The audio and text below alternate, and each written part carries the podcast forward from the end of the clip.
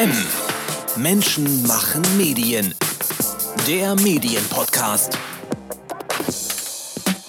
Der langanhaltende Lockdown, der ging nicht ganz spurlos an den Menschen vorbei, auch nicht an Journalistinnen und Journalisten. Nach zwei Jahren anstrengender und intensiver Pandemieberichterstattung, häufigem Arbeiten alleine und im Homeoffice, ist die Haut bei vielen ohnehin schon dünner geworden. Das Thema Trauma hat dabei mehrere Gesichter. Als Journalisten müssen wir professionell mit traumatisierten Menschen umgehen können, wie aktuell jeden Tag der russische Krieg in der Ukraine zeigt. Was man dabei für sich selbst und seinen Interviewpartner tun kann, das schauen wir uns an mit Fee Rojas. Sie beschäftigt sich als Coach und Therapeutin seit langem mit dem Themenkomplex Trauma und Journalismus.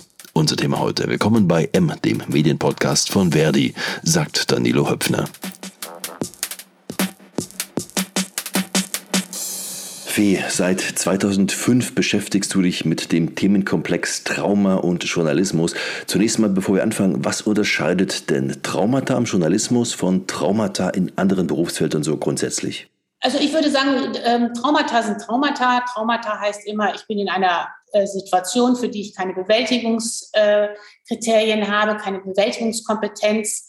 Und äh, die sind im Journalismus, ob ich als Journalist arbeite oder ob ich als Verkäuferin arbeite, ist es genau das Gleiche. Der Unterschied ist der, dass Journalisten oft eine Abneigung haben, sich dessen bewusst zu werden und das zu benennen, dass da Sachen ihre Coping-Strategien überstiegen haben. Also es gibt die, die Neigung, das Ganze zu nivellieren und das nicht zu benennen, weil es so einen unausgesprochenen Glaubenssatz gibt, der inzwischen ein bisschen weniger wird, aber dass halt einen richtig harten Journalisten ähm, und vor allen Dingen einen Kriegsreporter so schnell gar nichts umwirft. Und das stimmt nach meiner Erfahrung nicht. Das Thema ist auch recht komplex und wir werden ein paar Punkte gleich noch beleuchten. Man kann es eben von verschiedenen Stellen aus betrachten. Ähm, um es mal einem aktuellen Beispiel zu verdeutlichen, die Verbrechen der russischen Armee im ukrainischen Ort Bucha, einem wirklich inzwischen weltbekannten Ort, einem Vorort von Kiew, ein ganzes Dorf wurde da niedergewalzt. Da gibt es zum einen die verbliebenen Bewohnerinnen, Bewohner im Ort, die höchst traumatisiert sind. Es gibt die Journalistinnen, die Journalisten, die Traumatisierendes vor Ort erlebt haben. Und dann gibt es auch noch die Mediennutzer, die Mediennutzerinnen, die all das vermittelt bekommen, Abend für Abend in den Fernsehnachrichten. Bleiben wir mal bei der ersten Gruppe, den Menschen vor Ort. Diese Berichterstattung ist für Journalisten ja so eine Art Drahtseilakt. Auf der einen Seite weiß man, diese Menschen stehen unter schlimmstem Schock, ihre Familienmitglieder liegen tot auf der Straße und dann muss man diese Menschen als Journalist noch vor die Kamera bringen, um vom Erlebten zu berichten. Das halten übrigens auch viele Mediennutzer für zutiefst unethisch ist ja auch nicht ganz falsch. Auf der anderen Seite ist es ja unglaublich wichtig, denn nur so kann die Welt erfahren, was passiert. Diese Zeitzeugengespräche sind notwendig, auch für die Entwicklung im Kriegsverlauf und selbst für spätere juristische Entscheidungen, vielleicht mal für den Internationalen Gerichtshof. Solche Aufnahmen und Aussagen spielen eine wichtige Rolle. Das haben wir ja schon bei den Jugoslawien-Prozessen gesehen. Und letztlich würde man es nicht tun, dann gäbe es ja nur die Bilder und Verdrehungen der russischen Staatsmedien. Also, Fee, wir alle wollen unabhängigen Journalismus haben, aber wie sollte man sich als Journalist hier am besten verhalten? Ja, das äh, gerade das Argument, was du genannt hast, dass es halt auch für die Ermittlungen nachher benutzt wird, gebraucht wird, ist natürlich ein sehr äh, zutreffendes, wobei ich zutiefst der Meinung bin, traumatisierte Menschen vor die Kamera oder vor das Mikrofon zu, äh, zu zerren, ist das Leid zu verschlimmern. Und der Journalismus sollte den, den Grundsatz do not harm, also nicht zusätzlich äh, verletzen, hin, beachten. Und ein, ein, ein traumatisierter Mensch, der gerade die Hölle erlebt hat, ist journalistisch keine verlässliche Quelle.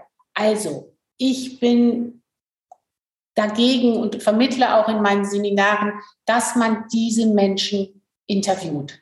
Wo genau verläuft denn da die Grenze der Abwägung? Welche, welche Empfehlung würdest du ihr geben?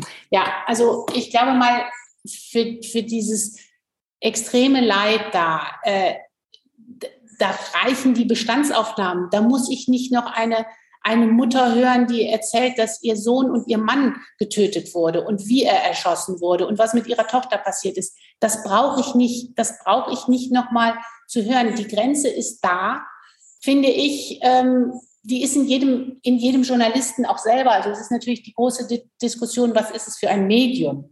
Ne, da, ich arbeite ja viel für die öffentlich-rechtlichen, die dann natürlich auch noch andere Standards haben als der Boulevard. Aber ich vermittle in meinen Seminaren immer, geht bitte so mit euren Protagonisten um, wie ihr möchtet, dass mit euren Schwestern, Freunden, Kindern umgegangen wird. Natürlich ist dieser Aspekt die Würdigung des Leids sehr, sehr wichtig. Und ähm, ich habe Sachen gemacht mit einer Kollegin zusammen, wie Menschen das erlebt haben, wenn sie ein Kind durch ein Gewaltverbrechen äh, verloren haben, wie sie es erlebt haben, wenn darüber berichtet wurde in den Medien. Und da war für viele auch, wenn es gut gemacht wurde, dann hat es eine, dann kann man noch eine, eine, einen Raum schaffen für das, für den verstorbenen Menschen. Aber gut gemacht heißt nicht unmittelbar nach dem Erlebnis. Also ich würde, es gibt äh, sagen, es gibt auf jeden Fall eine zeitliche Grenze. Das ist sechs Wochen, acht Wochen, so lange, wie die Menschen unter einem akuten Schock stehen, die Menschen nicht zu befragen, weil sie auch journalistisch als Quelle nicht ähm, aussagekräftig sind. Wir haben da Sachen in Winnenden nach dem Amoklauf gehabt, da haben Schüler irgendwelche Sachen erzählt, die, die stimmten hinten und vorne noch nicht, weil sie unter Schock standen. Sie haben zum Teil so einen paradoxen, ähm, eine paradoxe Emotion gezeigt. Sie haben gelacht und gesagt, ja, da ist mein, mein Klassenkamerad erschossen worden. Und das ist dann irgendwo verewigt worden im Internet. Diese Menschen können in dem Moment nicht abschätzen, was das für Folgen hat. Und sie können auch nicht abschätzen, äh, was wirklich passiert ist. Ich weiß um die Diskussion bei der Ukraine-Berichterstattung von einem Mann, der wollte, dass seine, ich glaube, seine tote Familie, ähm, dass die Bilder veröffentlicht wurden. Der Kriegsfotograf hat ihn auch noch gefragt. Ähm, da ist dann diskutiert worden, ja, aber wollte die Frau und wollten die Kinder das auch, dass ihre Leiche veröffentlicht wird. Ich finde, das ist eine sehr, sehr, sehr schwierige Diskussion und ich kann nur jedem Journalisten, der da berichtet, empfehlen, mach es so, dass du auch noch in fünf Jahren deinen Frieden damit machen kannst, was du da getan hast. Und überleg dir vorher, bevor du in solchen Extremsituationen bist, was du machst und wo deine rote Linie ist. Dann bleiben wir noch kurz bei der Ukraine-Berichterstattung und schauen uns das mal in der Praxis an. Wie ist denn da so dein Eindruck? Kommen die Kolleginnen, die Kollegen, Korrespondentinnen und Korrespondenten dieser großen Verantwortung weitgehend gerecht und fachgerecht nach? ich gucke bildmäßig viel die öffentlich-rechtlichen und was ich da mitkriege im Großen und Ganzen würde ich sagen, ja. Ich bin aber auch ein Hörfunkmensch. Ich höre, ich höre viel Hörfunkreportagen, ähm, Hörfunknachrichten. Da haben wir natürlich dieses Bildproblem nicht. Ähm, ich kann nur sagen, dass ich am Anfang diese Bilder völlig absurd fand, wirklich absurd, äh, von den weinenden Gesichtern hinter den Busfenstern. Das brauchten wir nicht nochmal. Da können wir auch können wir die Busse sehen und, und müssen man nicht nochmal das Gesicht im Einzelnen von den Menschen, die da fliehen mussten. Nun mal der zweite Punkt. Wie, wie gehen denn die Journalistinnen, Journalisten, die, diesen Begriff müsste man eigentlich erweitern, auch Kameraleute gehören ja dazu, sagen wir Medienschaffende, wie gehen sie mit sich selbst um, wenn sie über traumatische Dinge recherchieren und berichten? Ja, das ist der, der spannende Ansatzpunkt. Also ich sage immer, Trauma und Journalismus ist so ein Dreieck. Einmal geht es um das Thema, wie gehe ich mit den Protagonisten um, auf der einen Seite des Dreiecks, auf der anderen Seite, wie gehe ich mit mir selber um. Und das Fundament des Dreiecks, die untere Linie, der untere Schenkel ist, wie geht der Journalismus im Großen und Ganzen damit um? Und ähm, die Frage, wie gehen die Journalisten mit sich selber um? Da ist meine Erfahrung, dass sie oft abspalten, abspalten, abspalten und ähm, denken, nachfühlen, verarbeiten kommt nachher und dann aber oft in, die, in das nächste äh, Krisengeschehen gehen und sich wenig Bewusstsein nehmen, um zu gucken, was passiert da eigentlich mit mir. Und ähm, wenn ich ein gutes funktionierendes Team habe und ich bin unterwegs mit einem Kameramann, also wir sind zu zweit oder dritt unterwegs, dann findet oft so eine Reflexion statt, was wirklich gut ist, ähm, weil funktionierende soziale Netzwerke sind der beste Schutz vor sekundärer Traumatisierung. Also Ne, ich muss immer unterscheiden, klar habe ich beim Ukraine-Krieg auch das Risiko der primären Traumatisierung, das, dann ist es ein Primärtrauma, aber wenn ich viel in Kontakt gehe mit Menschen, die dieses extreme Leid erlebt haben, dann kann ich mich daran infizieren. Das nennt man sekundäre Traumatisierung. Ich selber bin nicht gefährdet, ich bin nicht in einer Situation, äh, die lebensbedrohlich ist, aber ich bin viel in Kontakt mit Menschen, die in einer solchen Situation sind. Und meine Beobachtung ist, dass ähm, dieses Awareness, also diese ähm, Sorgfalt, Sorgfalt, diese Selbstfürsorge, dass da bei vielen ähm, Medienschaffenden noch Luft nach oben ist. Und ähm, das ist ja auch ein Thema. Ähm, seit 2008 ähm, hat der WDR zum Beispiel einen Tag Trauma und Journalismus in seinem äh, Volontariat integriert. Aber das sind, das sind noch nicht viele Sender bei diesem Thema. Und, und ähm, äh, ich wurde auch am Anfang immer, als ich mich damit beschäftigt habe, gefragt, ach ja, du machst Seminare, wie man besser aus den Menschen ähm, Sachen rausbekommt, also dieses Witwenschütteln, wie man das besser machen kann. Oder im Englischen heißt es Death Knocking. Und das war Trauma und Journalismus wurde so verstanden nach dem Motto, welche Tricks muss man haben, damit die Menschen auch noch mehr, noch mehr von, von ihrem Elend äh, vor Kamera und Mikrofon erzählen. Und da gehörte erstmal meine Aufklärungsarbeit dazu, zusammen mit dem DART Center, der Stiftung für Trauma und Journalismus, dass ich klar machte, nee, nee, es geht nicht darum, wie man das, wie man die Menschen besser ausquetscht, sondern wie man fürsorglicher mit sich umgeht und wie man einen traumasensibleren Journalismus macht. Du hast vor ein paar Jahren einen Beitrag publiziert. Trauma kann anstecken. Journalist genau. sein ist kein wirksamer Impfschutz von Kriegsreportern und ihren Konsumenten. An welcher Stelle findet die Infektion statt? Die Infektion findet da statt, wo ich mit den Menschen in Kontakt komme, wo ich also mich anstecken kann. Haben wir in Corona eine Menge darüber gelernt, wie Ansteckung laufen kann. Und äh, die Ansteckung kann auch dadurch, dadurch stattfinden, dass ich das, was ich von den Menschen gehört habe, wo ich hm, viele Interviews zu gemacht habe, wo ich viele Bilder gemacht habe, wo ich in diese Szene eingetaucht bin, was ich ja machen muss, weil als guter Journalist, Journalistin muss ich ja reinspüren, was ist das? Was ist nicht nur die Nachricht hier, sondern was ist das Eigentliche? Worum geht es? Und wenn ich diese Sachen wenn ich nicht gewahr werde, wenn ich kein, keine Awareness habe, was macht das mit mir? Und wenn ich das auch nicht in ein Narrativum äh, packen kann. Also ich habe ja viel auch mit Journalisten und Journalistinnen im Einzelcoaching gearbeitet und die sagen, die Bilder, die mir am meisten nachgehen ähm, oder die Eindrücke, die Szenen, die Interviews, sind die, die ich nicht veröffentlichen konnte, wo es keinen Sinn hat, hatte, dass ich mich dem so ausgesetzt habe. Und ich konnte keinen kein, kein Beitrag darüber machen. Ich konnte das nicht integrieren, reinspüren nochmal, was heißt das genau. Also es gibt ja auch in der Traumatherapie diesen Aspekt, ein Narrativum zu erzeugen. Das heißt also eine Erzählung, eine, eine Geschichte davon zu machen. Und ähm, ich würde sagen, die Ansteckung findet da statt, wo keine Integration auch in die eigene Lebensgeschichte möglich ist von dem, was man gehört hat. Und das ist natürlich auch abhängig von der eigenen äh, Biografie. Ne? Jemand, der seit äh, drei Generationen am gleichen Ort lebt und wo die Familie keine Fluchterfahrung hatte, für den, der hat einen, würde ich sagen, in der Regel besseren Immunschutz, wenn er Flüchtlinge interviewt, als jemand, der selbst schon dessen Eltern selbst geflohen sind, wo für mich ein hohes Infektionsrisiko ist. Wo ist meine Schleimhaut da besonders offen?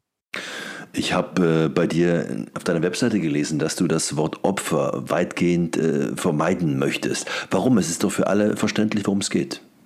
Ja, ähm, Opfer ist so eine Festschreibung. Opfer ist ein Begriff, der ähm, wenig davon ausgeht, dass der Mensch, dem das extreme Leid geschehen ist, genesen kann. Opfer ist eine, eine dauerhafte Berufsbezeichnung. Und ganz schrecklich finde ich so Sätze wie, der Ort wird auf ewig traumatisiert sein. Das A-Teil wird sich nie von dem Trauma erholen. Es wird immer der, der es, es wird immer darin verharren. Also ich glaube, Guter Journalismus, das ist auch, gibt es auf den Seiten des Dart Centers viele Infos zu, zeigt auch den Akt 2 des Traumas. Das heißt, dass die Menschen auch wieder genesen können, dass sie wieder in die Gestalterrolle kommen können. Und ähm, Opfer ist eine, eine Dauerfestschreibung auf die Rolle des Unterlegenen oder der Unterlegenen.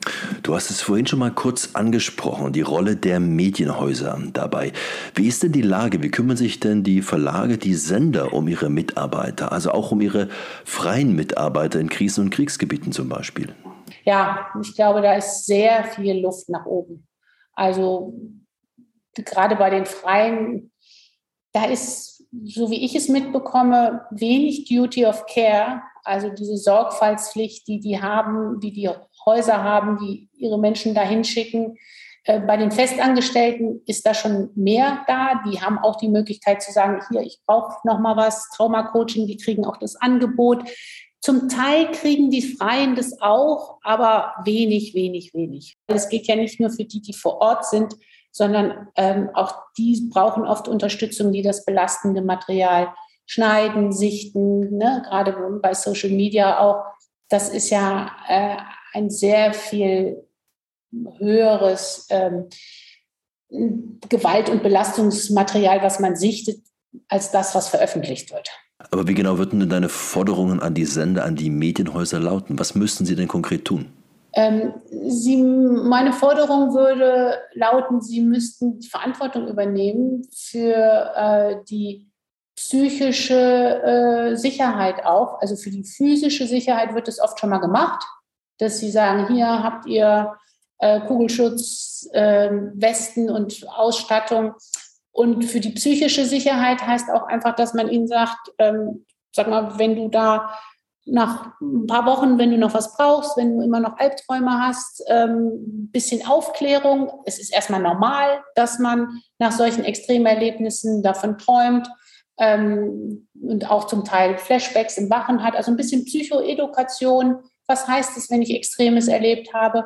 Und dann auch sagen, und wenn die Sachen nicht verblassen im Laufe der Zeit, wenn es sich genauso schlimm anfühlt wie im Moment des Ereignisses oder wie in wenigen, in den Tagen danach, dann melde dich nochmal, dann bezahlen wir dir ein Traumacoaching. Und es ist auch Coaching und nicht Psychotherapie. Das ist mir ganz wichtig, weil die Belastung ist nicht in der Freizeit oder durchs Privatleben entstanden, sondern die Belastung ist entstanden durch ähm, eine berufliche Auseinandersetzung damit. Fee, wir haben jetzt weitgehend über die schlimmsten weltpolitischen Ereignisse wie den Ukraine-Krieg gesprochen und die Rolle dabei, aber deine Analysen gehen ja durchaus weiter. Auch die Corona-Zeit, dem Lockdown und der monatlichen Unsicherheit, wie es weitergeht, die hatten ja alles Folgen für Journalistinnen und auch Mediennutzer. Was konntest du denn hier ablesen? Die Extremerlebnisse können ja für Journalisten relativ schnell erreicht werden. Also ich konnte beobachten in der Corona-Zeit, dass der wesentliche Schutz vor sekundärer Traumatisierung, äh, nämlich funktionierende soziale Netzwerke, im Austausch sein mit anderen und mit anderen auch im Kontakt sein, was auch zum Teil der, der, der, der physische Kontakt ist, dass man sagt, hey, guck mal hier, das fasst mich total an, guck mal du dir die Bilder an, lass uns mal zusammen rausgehen, mal einen Kaffee trinken.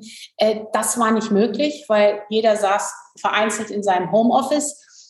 Und das hat einfach die ähm, Coping-Strategien, also die Integrationsstrategien ähm, enorm gefordert. Und viele Sachen, die ja auch hilfreich sind, um Extremes zu ähm, verarbeiten. Also Bewegung, äh, tanzen gehen, feiern gehen, äh, Sport machen, andere Eindrücke haben, reisen, ähm, in, in öffentliche Räume gehen. Äh, das war alles verboten, ähm, aus nachvollziehbaren Gründen.